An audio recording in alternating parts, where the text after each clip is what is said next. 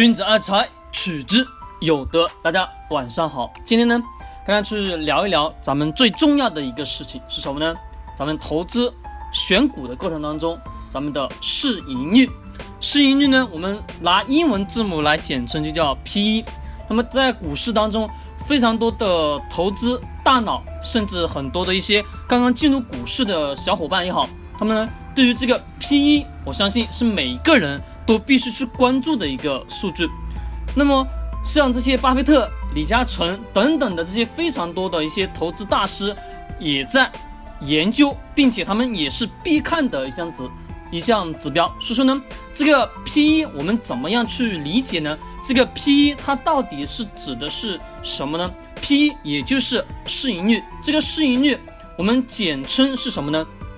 股价收益比，或者说呢？市价盈利比，它的公式的话计算是非常简单，也就是市盈率等于现在的股价除以每股的收益。这当中呢，我跟大家去举一个例子，就比如说我现在就是一个公司，对吧？我这个公司我把它称之为 A，A 现在呢，它发行的是一百股，假如说是发行了一百股，每股的股票的价格是假设是十元。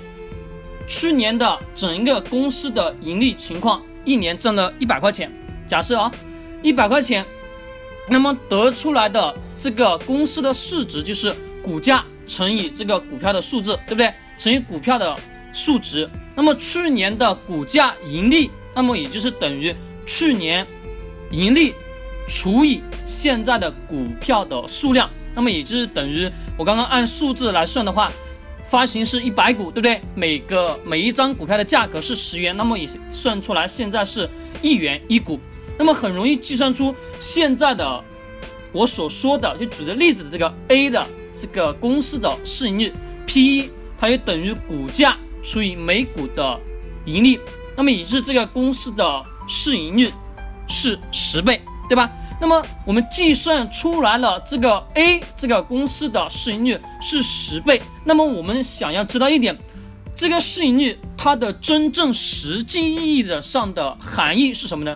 为什么那么多投资大佬都会去关注一下这个数值呢？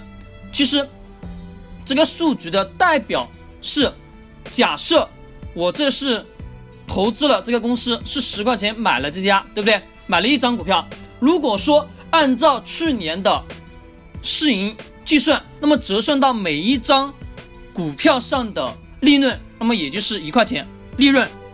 如果说这家公司所有的利润拿出来分给股东进行这个分红的话，我们就可以得到的话，每一张股票就能分到是一块钱，对不对？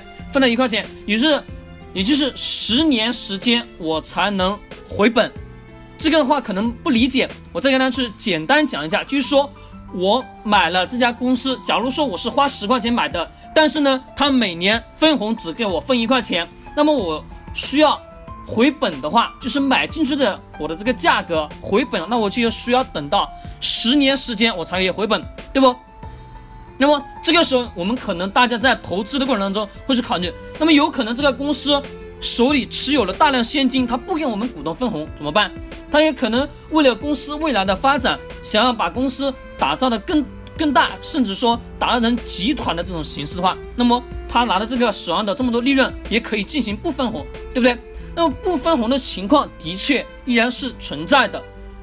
相对来说，没有哪一个公司是会把它的整一年的所有的利润全部拿出来做行进行这个分红，没有的。相对来说，一个好的上市公司每一年有分红的确是正常的，并且对于股东来说有分红也是好的，对吗？那么到每年的年底，你有大量的分红出来，说明说这个公司的年收益给你带来了比较好的什么回报？那么我们下面呢，先来讨论一下，并且用这个市盈率它的这个定义的含义来给大家去做一个估值，这个市盈率。在哪一个范围是比较合理呢？我们可能大家都有听过非常多的一些投资大家的一些书籍，或者说看过他们的课程，我们都在讲市盈率在十五倍到二十五倍为最好。为什么不是偏高？为什么不是二十五以上？为什么不是十五以下？为什么是在十五到二十五区间？这个高和低到底有什么好处呢？它为什么说有高又有低，并且说那么多人都在讲，为什么只是在这个区间的市盈率为最好呢？其实这个十五倍到二十五倍的市盈率，我们把它称之为什么呢？一个相对比较来说一种合理的水平。说到这个问题，我们可能就需要用另外一个理论去解释这个理论，我们也可以把它称之为四个字金，不是四个字，而是五个字：金钱永不眠。这个理论的意思就是呢，这个世界上有非常多的一些巨额的资产，在我们睡觉的时候，或者说在我们在陪家人的时候，或者说在我们旅游的时候，这个钱呢也在不断的在资本市场去寻找。资金去做投资产生收益，那么这个资金进入这个公司之后，把原来的这个股价拉高之后，到达一定的预期之后，出来，出来之后，它这个钱再会流入到其他公司当中去拉高股价，去获取利润，也就是这么一个意思。那么是金钱永不眠这么一个理论。那么这个时候大家会去想了，既然我们已经知道了这个市盈率是什么样的，对不对？也知道市盈率。为什么说在这个区间内是比较合理的？刚刚已经讲了，对不对？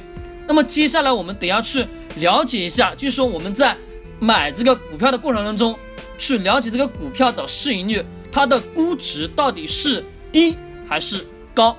这里就需要有一个问题，就是说我们在看一些股票的交易软件，可能说我用的交易软件跟你的交易软件不一样，对不对？我们用同花顺也好，或者说咱们的东方财富也好，可能它的。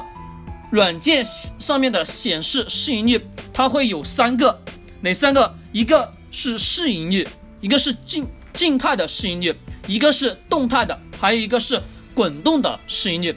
这三个市盈率，我相信大家都会在纠结，我到底应该投资过程当中看哪一个为更好呢？对吧？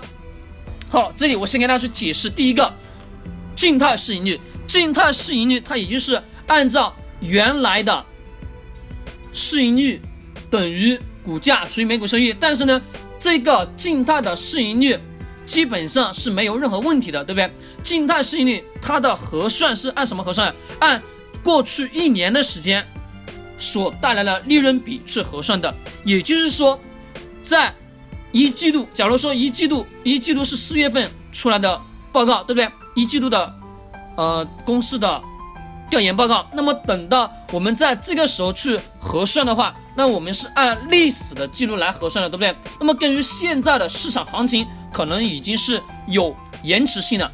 那么这也是在静态市盈率的过程当中会产生一种比较什么呢？有一点信息延后的阶段。那么我们在投资过程中可能会出现一些没办法去预料的事情。那么这个是需要我们得要去注意的。那么这是市盈。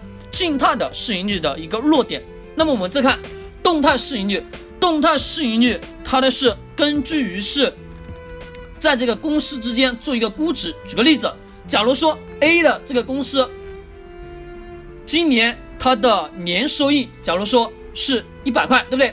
啊，还是按我刚刚前面所举的这个例子，假如说是一百，但是呢，它我们在我们在买的，就是说我们这一年。一年下来，上一年是一百，但是今年呢，我们可能没有办法去预估出来，对不对？那么这个时候，我们就可以去假设做一个估值，就是说，假设今年它的公式收益能达到两百，去年是一百，那么今年是两百，它的估值点是这么高，对不对？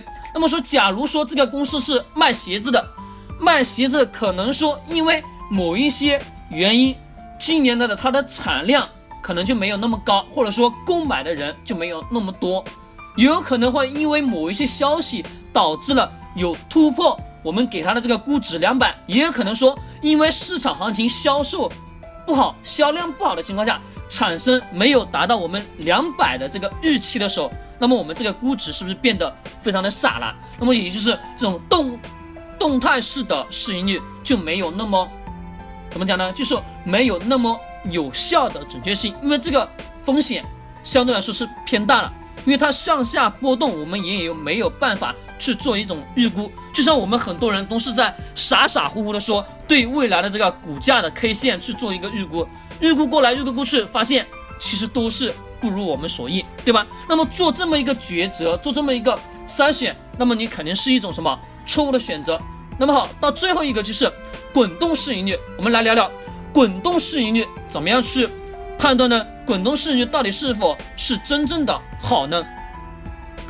滚动市盈率，也就是说，按照前面，比如半年报出来之后，采用过去六个月的盈利的数据进行核算出来这个市盈率，一旦核算出来之后，以此类推。三季报如果出来，那么就用去年的九月到今年的九月数据进行核算，那么相对来说，这个数值就是比较什么综合性，就少了非常多的前面那个静态市盈率落后的阶段，并且还少了动态市盈率有一些呢有一点点误差，但是相对来说，比这个静态市盈率以及动态市盈率。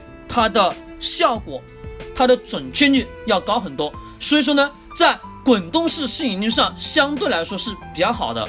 所以说我们在筛选股票的投，筛选股票的时候，在做投资决策的时候，一定得要去了解这个，不是说看着软件上显示的多少就是多少，而是我们得要去进行核算之后，并且对于每一个行业的周期性，一定得要去了解。